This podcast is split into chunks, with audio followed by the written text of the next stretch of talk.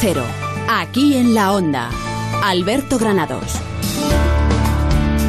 ¿Qué tal amigos? Muy buenas tardes, bienvenidos aquí en la onda, lunes 3 de septiembre, comenzamos jornada, comenzamos temporada. Iba a decir, bueno, eh, no han cambiado mucho las cosas, se han cambiado, llevamos 693 programas con todos ustedes, con lo cual hoy venía con todos los compañeros que han estado ahí escribiéndose cositas y haciendo, poniendo ahí cosas muy bonitas. Hoy he dicho yo, Rosana Huiza, ¿qué tal? Buenas tardes. Hola, buenas tardes. No hemos escrito nada, ni una cosita ahí de, de, poesía y estas cosas que se suelen hacer a los inicios de temporada. Digo, bueno, lo mismo Rosana lo hace, digo. No, es que son muy ariscos. Tampoco has traído tú nada preparado, ¿no? no. nada. Lo único que tenemos, ah, bueno, tenemos cambio, ¿eh? Tenemos cambio porque tenemos a Jorge Granullaque, tenemos nuevo chico en el programa, Lorena marcha agente viajera, Sí, ¿eh? sí. manta un viaje radiofónico y nosotros pues nos quedamos los tres, nos quedamos Jorge Granullaque, Rosana Huiza, un servidor Alberto Granados, hoy con David Peñalba en los controles técnicos, un lujazo a ver si lo mantenemos durante muchos días y ya saben ustedes lo que hacemos, pues lo de siempre, acercarle lo de Madrid lo más cercano pues hasta su radio en una hora entretenida eh, con cosas diferentes que lo que les suelen contar habitualmente. Ahora mismo casi todas las radios están contándoles cosas a nivel nacional. Bueno, pues nosotros nos centramos y les contamos cosas de Madrid, que es lo que nos gusta. Comenzamos. Hancho,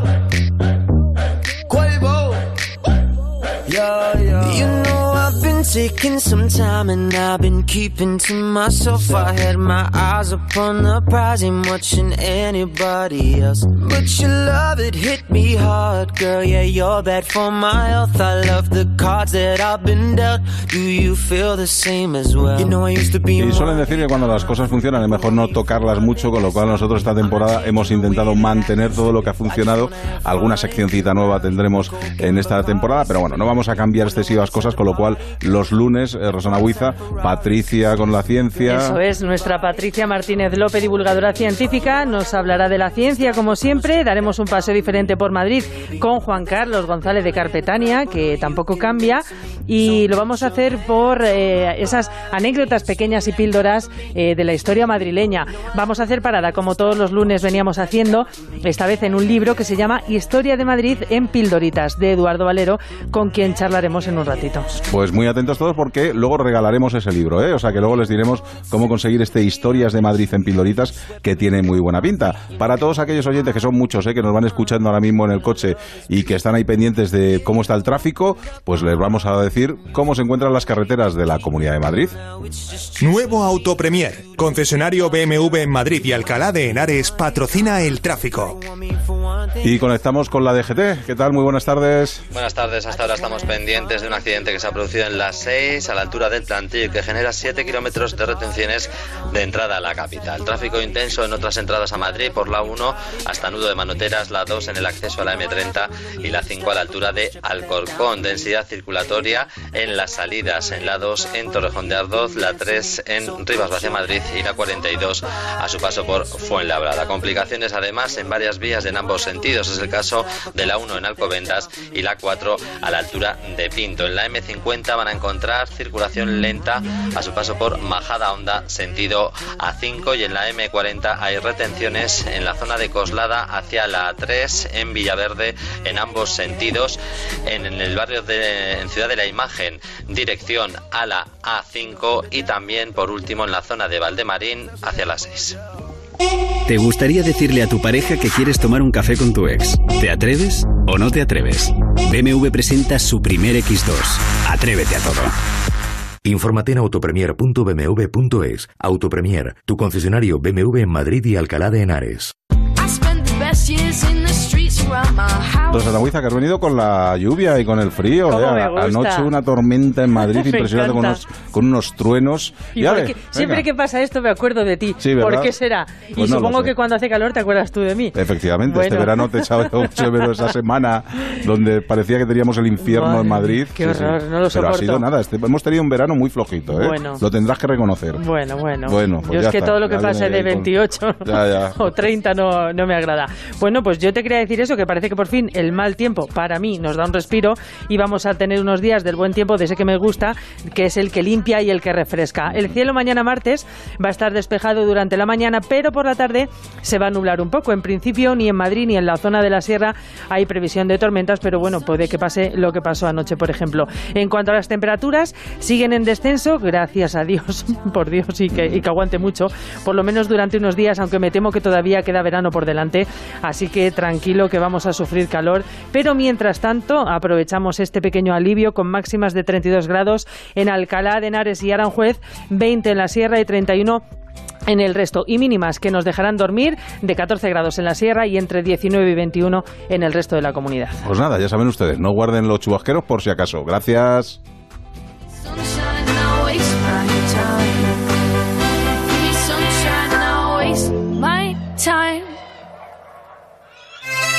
El único restaurante con ganadería propia de Madrid, El Rincón Asturiano. Para comer el mejor chuletón a la parrilla de carbón, ven al Rincón.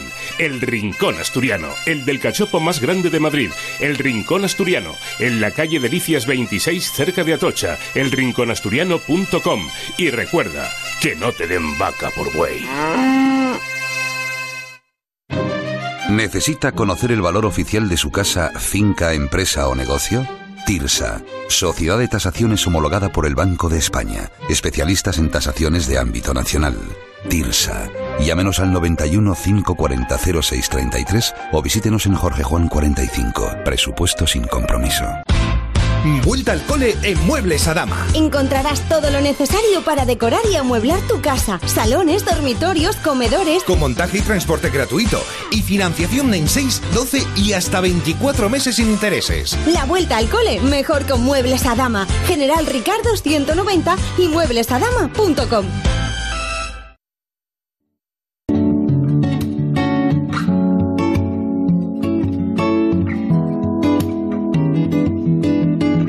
Seguimos aquí en la onda. Alberto Granados.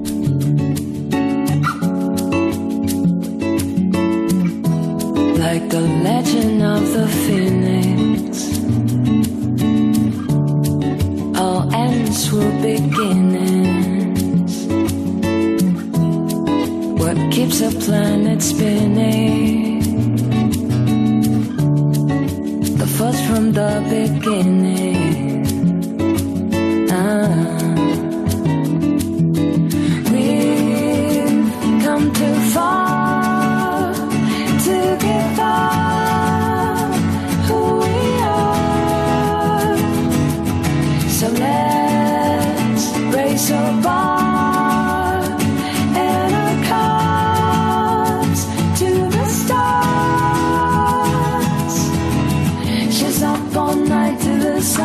Seguimos charlando de ciencia como todos los lunes con Patricia Martínez López, ingeniera del proyecto Kenis, divulgadora científica. ¿Qué tal, Patricia? Muy buenas tardes.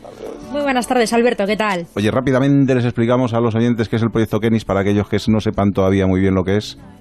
Pues mira, el proyecto Kenis es un proyecto que trata de explicar la ciencia de una forma muy dinámica y muy divertida utilizando los deportes para explicarla. Ah, pues el bien. fútbol, eh, bueno, todos los deportes para explicar toda la física y la química que hay involucrada en ellos. Ah, bueno, está bien. Bueno, estamos siempre preocupados de lo que está pasando en Madrid a nivel científico, pero también un poco lo que pasa a nivel general, porque hay mucha gente que está preocupada con el tema, bueno, pues de la luz y de Europa. Ahora les vamos a explicar por qué. Pero bueno, una de las noticias que nos trae Patricia es que a partir de este 1 de septiembre ya no se fabrican bombillas halógenas. O sea, que nos tienes que contar por qué. A ver. Bueno, en Europa y por lo tanto también en Madrid, pues se ha vetado la fabricación de bombillas halógenas para potenciar el ahorro energético que supone la iluminación LED. Las bombillas LED son más caras, sí, pero duran más y se amortiza la inversión. Consumen menos, por lo tanto contaminaremos menos, que está muy bien en Madrid, y las facturas de la luz también serán algo más económicas. Aún está permitido comprar bombillas halógenas del stock que hay en los almacenes y las bombillas que no tengan un reemplazo en tecnología LED. Esto no es la primera vez que entra en vigor una normativa así en Europa. Hace exactamente seis años, el, el 1 de septiembre del 2012, también se prohibió la fabricación de bombillas incandescentes. ¿Y por qué, Patricia, estas bombillas incandescentes consumen más que las bombillas LED? Bueno, porque la luz visible es solo una parte del espectro electromagnético que nuestra visión puede percibir. Por eso las bombillas LED son tan eficientes. A diferencia de las bombillas incandescentes que emiten luz en varias longitudes de onda, las LED solo emiten luz visible, que es la que nos interesa, al fin y al cabo. Además, las bombillas incandescentes emiten mucho calor. Menos de la mitad de la electricidad que consumen se transforma en luz. El resto se transforma en calor, en julios. Julios, que dirían los modernos. que al final lo estamos pagando en la factura de la luz y no es lo que buscamos. Bueno, las bombillas LED son más eficientes, pero a costa de que brillaban menos que las tradicionales. Creo que han mejorado un poco su diseño, pero ¿van a seguir mejorándolas? Pues tienes toda la razón, Alberto. El mayor inconveniente de la luz LED es la intensidad de la luz que producen, porque son menos brillantes que otras luces. Por eso los investigadores han decidido copiar a las mejores profesionales del sector, las luciérnagas. Hombre, son expertas, expertísimas. y tanto que sí. Las luciérnagas emiten luz a través de una reacción química de oxidación que tiene una eficiencia de casi el 100%, es decir, sin apenas desprecios de energías, que la naturaleza es muy sabia. Los científicos han imitado el diseño de las escamas de las luciérnagas, consiguiendo mejorar su eficacia en un 55%, que esto es muchísimo. Las luciérnagas ya iluminaban el paisaje mucho antes que las bombillas de Thomas Edison. Bueno, que el famoso Edison fue el primero que las patentó y las comercializó, pero no las inventó él, ¿eh? Hubo muchas personas que hicieron prototipos de bombillas incandescentes antes que él. Oye, ¿va a suponer tanto ahorro esto, como dicen, para nuestros bolsillos? Pues la iluminación solo supone el 16% del consumo eléctrico del hogar, consumen más los grandes electrodomésticos. Habrá un pequeño ahorro económico, sin embargo, un gran ahorro energético global y de alumbrado público. De hecho, España es el país europeo que más consume en alumbrado público con Madrid a la cabeza. Eh, que a todo esto, el alumbrado eléctrico de Madrid se instaló gracias al inventor Isidoro Cabañes, del que hablamos hace algunas semanas, ¿recordáis? Sí, sí. Además contaste que intervino el torpedo submarino Que lo que inventó. que lo inventó al mismo tiempo que Isaac Peral eh, desarrolló su submarino, sin saber el uno del otro y llegaron a diseños parecidos. Sí, es que eran dos genios muy iluminados. Bueno, y, y la iluminación artificial que decíamos ha cambiado los horarios y los hábitos de las personas hasta el punto de que la Comisión Europea se esté planteando abolir el cambio de hora de verano y de invierno. Como sabéis, incluso se estima que el ahorro energético que conlleva no es para tanto. Bueno, la segunda noticia respecto a Europa y las horas de luz es esa. ¿Podrían desaparecer esos los cambios de horario? ¿Tendrían sentido? A petición popular eh, se está llevando a cabo en, Eu- en Europa un replanteamiento de la necesidad de estos cambios de horario. ¿Tienen sentido? Bueno, pues en un principio sí que los tenían, porque se implementó para adaptar la vida cotidiana a los cambios de luz que había en las estaciones. Pero actualmente, con toda la iluminación y todos los cambios de la vida actual, parece que no haya una solución que satisfaga a todos y a todos los países. Incluso plantean que cada país europeo elija el ajuste solar que quiera. Este debate no es nuevo, ¿eh? Ocurrió lo mismo en Chile, se abolió el cambio de hora y duraron sin el cambio de hora un año nada más. Al año siguiente lo volvieron a diferenciar el horario de invierno y de verano, excepto la zona más austral que tiene una luz particular. Además, en los últimos años incluso se ha abierto el debate de retrasar el uso horario de España. Sí, que parece más traumático de lo que en realidad es. Y el mejor ejemplo es China. El gigante asiático podría tener hasta cuatro usos horarios, pero funcionan con una única hora nacional. ¿Cómo resuelven estos problemas? Pues estableciendo horarios de trabajo distintos en cada región. Esto permite conservar lo mejor de ambos mundos. Combinan una hora unificada que facilita la coordinación del país general con horarios locales que se adaptan a la hora solar de cada lugar. Al fin y al cabo, es lo mismo que está ocurriendo en Europa. Por ejemplo, en Italia comen a la una y en España comemos a las dos.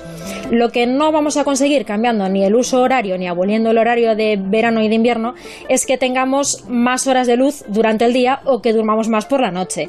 Habrá que elegir al fin y al cabo entre entrar a trabajar antes o después de que amanezca o tener o no un rato de sol a la salida del trabajo. Pues a partir de septiembre vamos a seguirles contando cosas porque los madrileños van a poder visitar eh, dentro del Palacio de la Real Academia de la Ingeniería otros 15 palacios y nosotros además mañana se lo vamos a contar también en nuestro programa. Pero Patricia, danos así un pequeño adelanto. Pues mira, habrá conciertos, conferencias, visitas teatralizadas que llenarán los palacios de Madrid.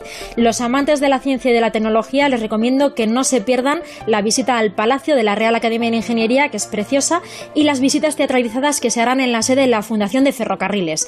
Todas las actividades son gratuitas y se pueden reservar en la web bienvenidos a palacio2018.es. Pues bienvenidos a Palacio y bienvenidos a aquí en la onda de nuevo. Gracias, Patricia. Muy buenas tardes. Hasta la Gracias semana que viene. Chao. Ciencia Madrid, siempre aquí en Aquí en la Onda.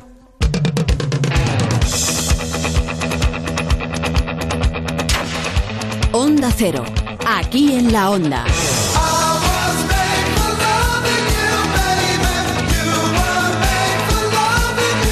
Alberto Granados.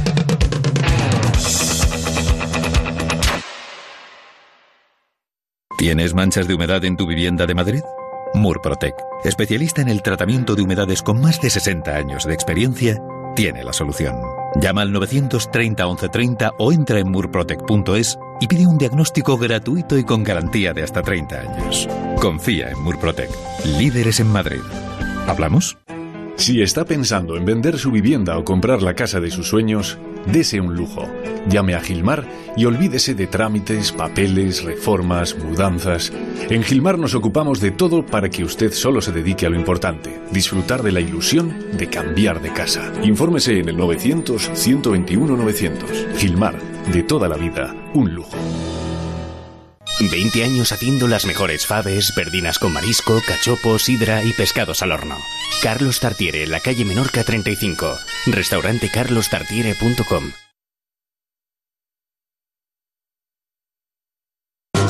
Cuántas cosas yo viví caminando por Madrid, por los barrios y las avenidas. Tal vez tome un botellín y me siente a escribir en un bar. Hay en cuatro caminos. La ciudad no tiene fin, mucho menos para mí, bajo el cielo madrileño. Vieja Europa, estoy aquí, lindos aires en Madrid. y me siento dueño de mis sueños. Una anécdota, según el diccionario de la Real Academia de la Lengua Española, es un relato breve de un hecho curioso que se hace como ilustración, ejemplo o entretenimiento. Para empezar la temporada, algo ligero para abrir boca y para seguir descubriendo las historias de la Villa y Corte. En el primer paseo diferente de la nueva temporada, vamos a relatar pequeñas historias de la ciudad, anécdotas y pildoritas y vamos a hacer nuestra parada habitual para hablar con Eduardo Valero, autor del libro Historia de Madrid en pildoritas. Don Juan Carlos González, ¿qué tal? Carpetania Madrid. Hola, buenas tardes. Muy buenas tardes. Hoy has querido hacer algo fresquito, así de, venga, no nos vamos a complicar mucho, pequeñas historias y pequeñas pildoritas de Madrid, ¿no? Porque todavía hay mucho que contar, microhistorias como las que vienen hoy a nuestra sección. ¿Las que nos cuentan vienen dentro de este libro o están fuera de él? Estamos intentando hacerlo en paralelo Ah, al vale. libro para contar cosas distintas, pero al mismo tiempo se complementan. Bueno, pues por ejemplo, ¿dónde sería el punto de partida de nuestro paseo de hoy? Pues vamos a salir de la calle de Rebeque que es una calle escalinata sin números. Y vamos a hablar un poquito de ella y esa anécdota historia que tiene. Se accede a ella para situarnos desde la calle Requena, que hace esquina, y desde la calle Bailén. Eso es, estábamos muy cerca del Palacio Real. Era una zona conocida antiguamente como los Altos de Rebeque y es uno de los rincones más bonitos de Madrid y con misterios. Por allí discurría y alcanzaba su punto más elevado la muralla árabe, que rodeaba el recinto de Madrid en el siglo IX. Precisamente hay como un montículo, unos restos como de piedra, que ahora se van a restaurar, que forman parte de esa muralla de Madrid. Pero vamos al origen de su nombre. Carlos Mormorensi, de ascendencia extranjera, vivió en una lujosa residencia que allí había cuando la calle todavía no existía. Y ese caballero no era solo noble, sino que también era el príncipe de Robes o de Robec. Y como para los madrileños de entonces esa palabra era complicada de pronunciar, le apodaron el príncipe de Rebeque. Ah, mira. Y de ahí eh, el nombre. Esto es como en el barrio de las letras, había un príncipe de tez oscura, el príncipe negro.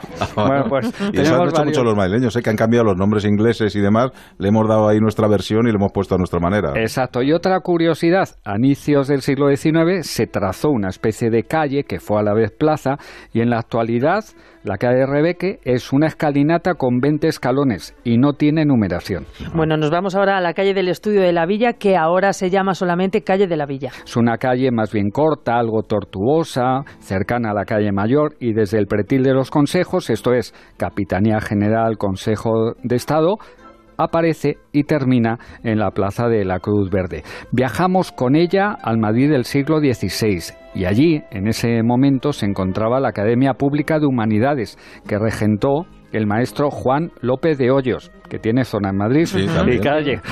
Uno de los alumnos que asistió a sus clases fue don Miguel de Cervantes. Ya tras unos años de decadencia posterior, el estudio fue desmantelado y se creó el estudio, el Colegio Imperial, a cargo de los jesuitas. Y en el siglo XIX, con Mesonero Romanos como impulsor, se levantó un edificio y se colocaron dos placas redactadas por el propio mesonero, una que recuerda que allí estuvo ese estudio público de humanidades y otra como homenaje y memoria a los humanistas españoles. Todavía está en el número 2 de esa calle esas dos placas. Y ya que hemos mencionado a Cervantes, hablar que justo hoy ha arrancado el décimo Congreso Internacional de la Asociación de Cervantistas, hasta el 7 de septiembre, en la Facultad de Filología, en la Universidad Complutense. Fíjate, cuando decías que esta calle terminaba en la Plaza de la Cruz Verde, Rosana ha puesto así una cara rara, como que no Mm. sabe muy bien dónde Igual le he pasado, pero ahora mismo no la ubico, Sí, no ¿no? sé cuál es. Pues vamos a situar a Rosana y a algunos oyentes.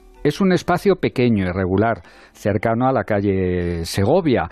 Según se baja hacia el puente Segovia, mano derecha, para terminar de situarnos. En la actualidad esa plaza tiene local con terraza y todavía conserva la fuente de Diana Cazadora, diosa de los bosques, de la montaña, de la caza, que fue diseñada por el arquitecto Martín López y ejecutada en mármol blanco. Y va vestida con túnica corta.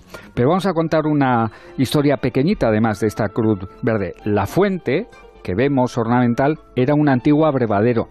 Y es que los que venían con animales de, de la calle, la carretera de Segovia, paraban allí y tenemos, si nos fijamos bien, una lápida que pone que siendo corregidor el excelentísimo Marqués de Santa Cruz en el año 1850 se construyó y es una de las más bellas fuentes viejas que quedan en la corte. Hay otra también, estatua de Diana en la ciudad universitaria, precisamente al lado de Filología. Oye, y vámonos a una fuente que ha viajado porque ha estado en varios sitios, la Fuente de la Fama, Esto es, las cosas que se cambian de sitio, que van de un lado a otro. que son muchas en Madrid. ¿eh? Exacto. Pedro Rivera fue el creador de esta complicada fontana de estilo churrigueresco y vamos a repasar su largo trayecto. Estaba en la Plaza Antón Martín. De allí pasó al Parque del Oeste y ahora se encuentra ubicada a espaldas del Museo de Historia de Madrid, esto es, a la altura del Metro Tribunal. ¿Y quién es la fama? Que da nombre a esta fuente, una divinidad alegórica, mensajera de Júpiter, y tenemos toda esa recreación de imágenes, monumentos relacionadas con ella y arriba de la fuente corona la fama. No es fácil acercarse a ella porque hay una valla, una cancela que la separa, pero sí la podemos ver allí en la altura del metro tribunal. Oye, ¿tenemos Mary Poppins es- española sí, y madrileña? Claro, y es que ¿quién no ha tenido alguna vez el deseo de volar? Pues una madrileña a finales del muy 19... sencillo de arreglar, ¿eh? Bueno, pero No quiero por, dar idea, por pero ti mismo, ¿eh? pensar en Ícaro, que Vale, no lo consiguió. Vamos a hablar de una madrileña que era joven, vamos a imaginarla guapa, de buena familia, aunque decidió quitarse la vida por amor, ya que sus padres no veían con buenos ojos su relación con un hombre de Carabanchel. Ella era de buena familia y él era pobre y de escala social baja. Y viendo que nunca iba a conseguir cambiar su destino, triste, desolada, desesperada, decidió quitarse la vida. ¿Y a dónde acudió? A uno de los lugares que en su momento tenían más altura de la ciudad, el viaducto de la calle Segovia. Se armó de valor, se lanzó al vacío y cuentan que de arriba llegó abajo, pero que no la pasó nada. ¿Por qué? Porque su falda y sus enaguas hicieron de paracaídas. Amigo. Y es que en esa época las mujeres llevaban faldas almidonadas, total, que se hinchó. Y ahí tenemos la historia de la Mary Pompis madrileña. Bueno, eh, yo creo que no estaban eh, acristalados todavía, ¿no? El, el viaducto no, tenía los cristales en aún, el ¿no? 19 ha- Ya, había ya. un viaducto estrecho de Porque hierro y luego ya llegó el Ella nuevo fue la que viaducto. dio Ahora la lo tienen idea. más difícil. Ahora lo tienen más Sí, difícil. pero te puedes abalanzar con Sí, sí. intención. Bueno, esperemos que no, que no la, la imite nadie. Y un episodio que sí que es trágico, que es poco conocido, fue el final del Marqués de Perales. Exacto, que tiene mala historia. Calle Magdalena, entre la plaza de Tirso de Molina y plaza de Antón Martín. Allí está el Palacio del Marqués de Perales, construcción de Pedro de Rivera, de estilo barroco. Y realmente su final es la historia de una venganza. Al inicio de la Guerra de Independencia, José Miguel Fernández de Pinedo era el tercer marqués de Perales y fue acusado de afrancesado justo al inicio de la guerra por una joven que había sido su amante. Estaba herida sentimentalmente por el abandono y difundió el rumor que los proyectiles de la fábrica de cartuchos, que eran propiedad del marqués, iban a ser usados contra los franceses, pero que habían sido llenados de arena y no de pólvora. Y a conocerse este hecho, el marqués fue sacado de su palacio y fue linchado por las turbas. Pues le dieron entonces una buena, encima sin tener la culpa al hombre, ¿no? Porque no lo había cambiado. Exacto, fue un Los desamor en este caso. celos. Como curiosidad, ese edificio, desde el año 2002, es la sede de la Filmoteca Española. Oye, lo que yo sí que no conocía es que había un mural aquí en Madrid que explica el origen de nuestra ciudad. y bastante céntrico y de una manera muy sencilla. Nos vamos cerca de la Plaza Mayor, a la Plaza de Puerta Cerrada, estamos en La Latina, es una plaza que hay una cruz de piedra que llama la atención, pero nosotros hoy vamos a imaginarnos y mirar hacia esa pared de un edificio que está pintada y en ella se puede leer, fui sobre agua edificada, mis muros de fuego son. Y este mural hace referencia a los orígenes de nuestra ciudad, realmente cuando se llamaba Mairit, ese asentamiento musulmán que dio después lugar a la mm, capital. Y es que la villa, esa muralla, tenía muros de sigles o de pedernal y cuentan las crónicas que cuando era atacada el impacto de las flechas por las noches hacía que saltaran chispas. Esa es la solución al enigma y a esa frase que tenemos ahí que podemos eh, contemplar. Pues vámonos ahora a la Plaza Mayor y nos vas a hablar de la Casa de la Panadería de sus dos torres. Mira que habremos pasado Sí, veces sí. por la. Plaza Mayor, pero no sé si hemos visto estos detalles. Casa de la Panadería, vamos hacia la torre de la izquierda, que en los años 70 del siglo XX fue reformada. Allí había un antiguo reloj remodelado y ese reloj tiene una esfera realizada en granito rojo de Ávila, dos metros de diámetro, los números en bronce. Bueno, pues se instaló un carillón con campanas que se activaba dos veces. Justo a las 12 de la mañana sonaba el Ave María del compositor Tomás Luis de Victoria, que hemos citado aquí alguna vez, y a las 9 de la noche sonaba un motete. Ahora ya no suena nada. ¿eh? Estuvo preparado, pero hay cosas que dejan de utilizarse. Pues tenemos ¿Qué es el reloj. ¿El motete qué es? Es una especie de composición que además estaba inspirada Ah. eh, en un escrito que en el monasterio de Yuste dictó Carlos V. Tú lo sabías, ¿no? Hice como una, una pregunta por él, digo, bueno... Si no al pues diccionario. Yo supuesto que era es pieza- supuesto que algo Vale, musical, vale, como ha dicho sonaba. Sí, ya, ya, Si ya. no al diccionario, ya sabéis. Está más espabilada que tú. Y vamos a la otra torre, a la torre de la derecha, a la de- en esta casa de la panadería, pues tenemos un barómetro. Una flecha indicaba distintas opciones. Gran lluvia, lluvia variable, buen tiempo, muy seco. No funciona, pero desde hace algunos tiempos, curiosamente, la flecha ha quedado fija e indica eternamente buen tiempo en Madrid. Y fíjate, nos vamos a quedar eh, sin descubrir cuál es el árbol más antiguo de Madrid. Eh, o sí, venga, descúbrenoslo y luego lo- hacemos una pregunta sobre él. Pero, ¿le damos la pista a la gente o no? Venga, sí, sí. Cuéntanos cuál era el árbol para que luego a la vuelta eh, podamos sortear nuestro libro entre los oyentes. Pues vamos al parterre. Estar atentos, ¿eh? Al parterre del retiro. Y allí tenemos, decimos el nombre. Sí, dilo. ¿Por qué no dices tú, Alberto? El agua, aguabuete. Exacto, por eso de que es una especie de ciprés blanco que parece ser que fue plantado en 1632. Ajá. Allí está. Bueno, pues ya saben ustedes. ¿Se han acu- ¿Se acuerdan de dónde estaba plantado ese árbol o dónde está plantado aún? Bueno, pues no sé, en el Twitter de aquí en la onda nos ponen el lugar en el que está plantado ese ahuehuete y entran ustedes. El primero que nos lo escriba se va a llevar este Historias de Madrid en Pildoritas de Eduardo Valero García. Nos damos una vuelta por los escaparates y enseguida, enseguida hacemos esa parada con el autor de este libro y les volvemos a preguntar a ver dónde está ese árbol tan antiguo de Madrid.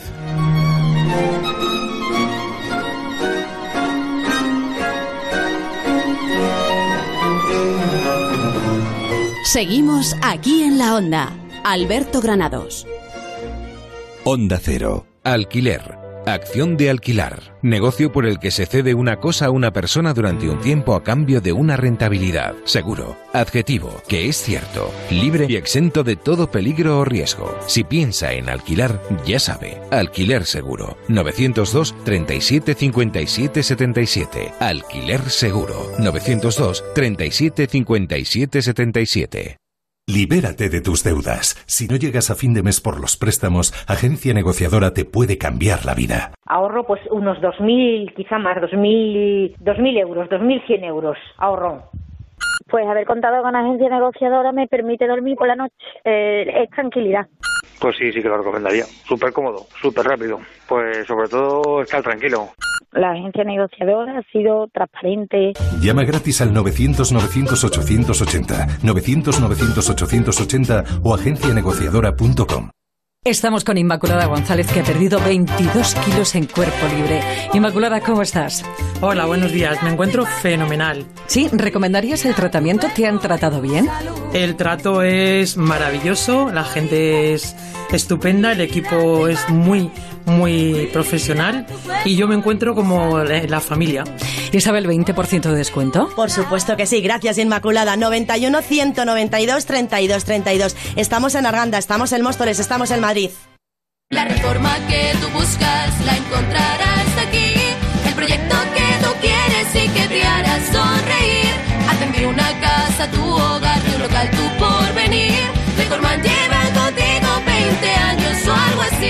Llama ahora a Decorman que piensa en ti, te hará feliz. Estas son opiniones reales de clientes de Devuelta Conductor. hiper eficaz. Lo más eficaz últimamente que he encontrado yo en una gestión parecida a la vuestra. Devuelta Conductor 900-200-240. Tú conduce. Grupo Reacciona. Electrocasión, liquidación permanente de electrodomésticos nuevos de las mejores marcas hasta con un 50% de descuento y garantía del fabricante. Electrocasión, cuatro tiendas por todo Madrid. Hola, ¿es la Escuela de Sanidad? Vengo a informarme. Bienvenida a Forma Emplean. Sígueme. Aquí se imparte el certificado de atención sociosanitaria. ¿Y con este título encuentro trabajo? Todos nuestros alumnos están contratados. ¿Ah, sí? Diariamente recibimos ofertas en nuestra agencia de colocación. Quiero trabajar, me encanta. Forma Emplean. Tu formación para el empleo. 91 563 23 51, calle Cartagena 70. En las tiendas Omnium sabemos que descansar bien es la mejor inversión en salud. En Somnium tienes los mejores colchones hasta con un 50% de descuento. Renueva tu colchón, renueva tu vida. Tenemos el colchón que se adapta a tus necesidades entre la gama más amplia de modelos y marcas. Flex, Tempur, Vultex, Picolín. Ven a las tiendas Omnium. Encuentra la tuya en la tienda somnium.es. Onda Cero.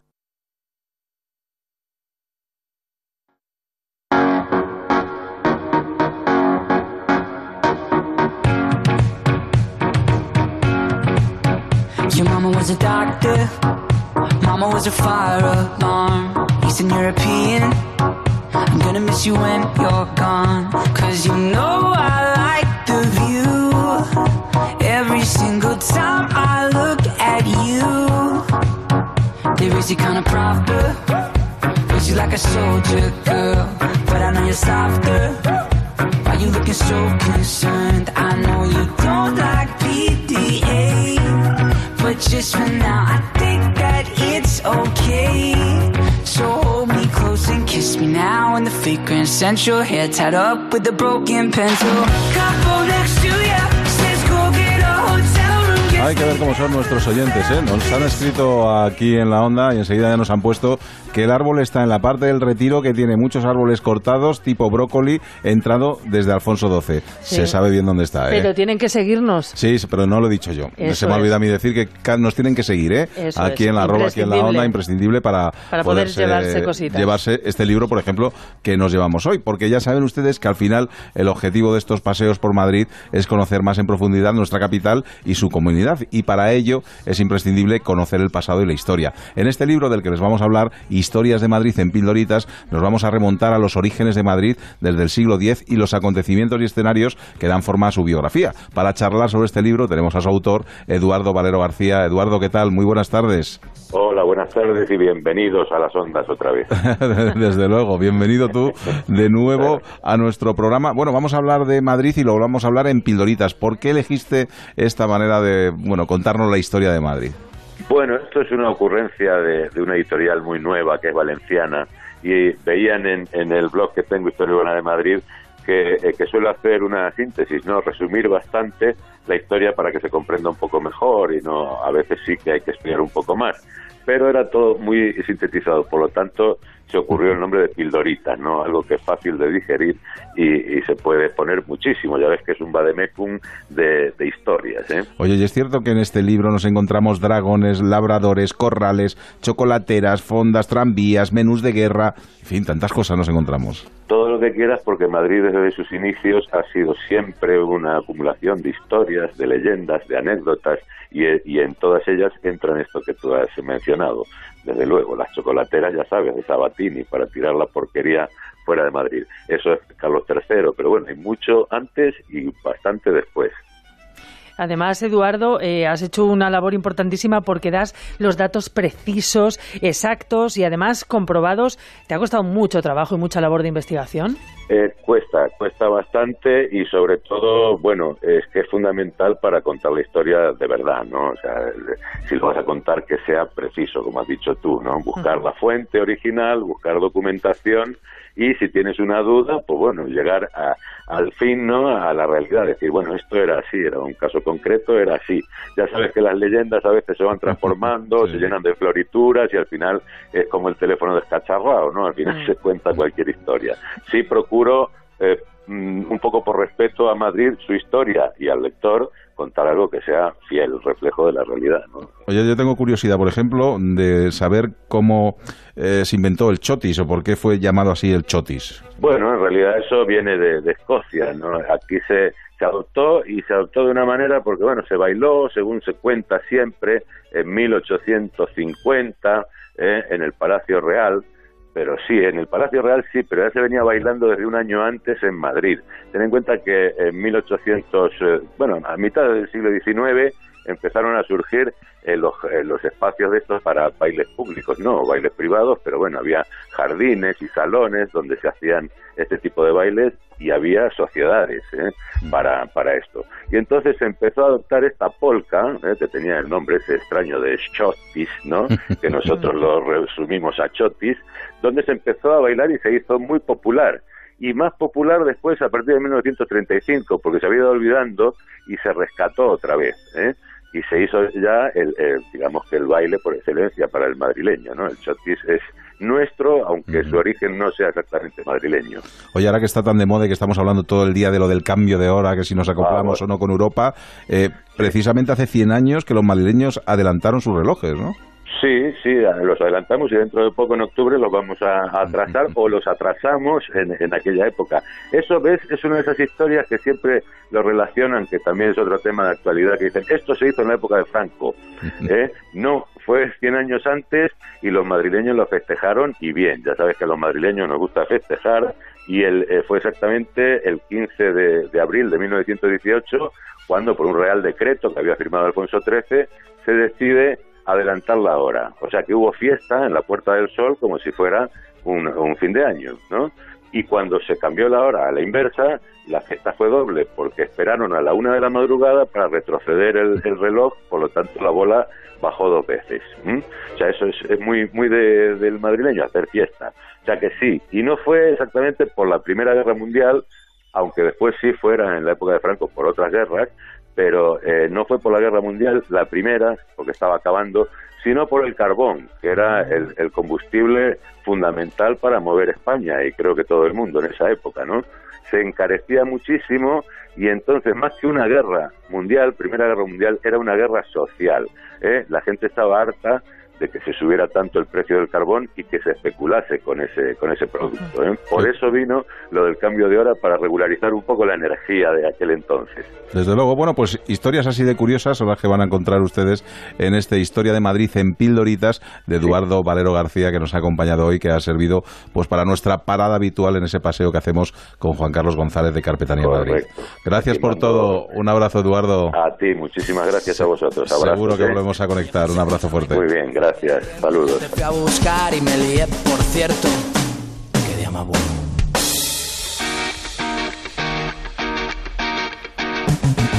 Qué buena hasta la madre de mi amigo José. La miro y me recuerda aquel momento que sé que ella abrió la puerta y yo pregunto por él. Me dice que se ha ido, que no va a volver. Vuela mi fantasía, vuela alto y la ves. Tumbada en el sofá y dentro del chalet.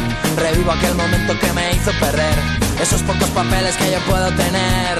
Y ahora estoy quedándome. Bueno, dicen que el primero es el que suele doler, que luego ya te acostumbras y ya no te duele tanto. Bueno, pues ya hemos pasado hoy el primer dolorcito. Rosana Huida tampoco se nos ha hecho muy no ha sido para tanto. Nada, nada. Yo estos 10 minutitos que me quitan así a menos 10, sí los noto, ¿eh? Sí los noto. A mí eh, es que no he calentado ni la voz, fíjate lo que te digo. Bueno, pero es que tienen que conocer nuestros sí, madrileños llega la información de Madrid, por supuesto.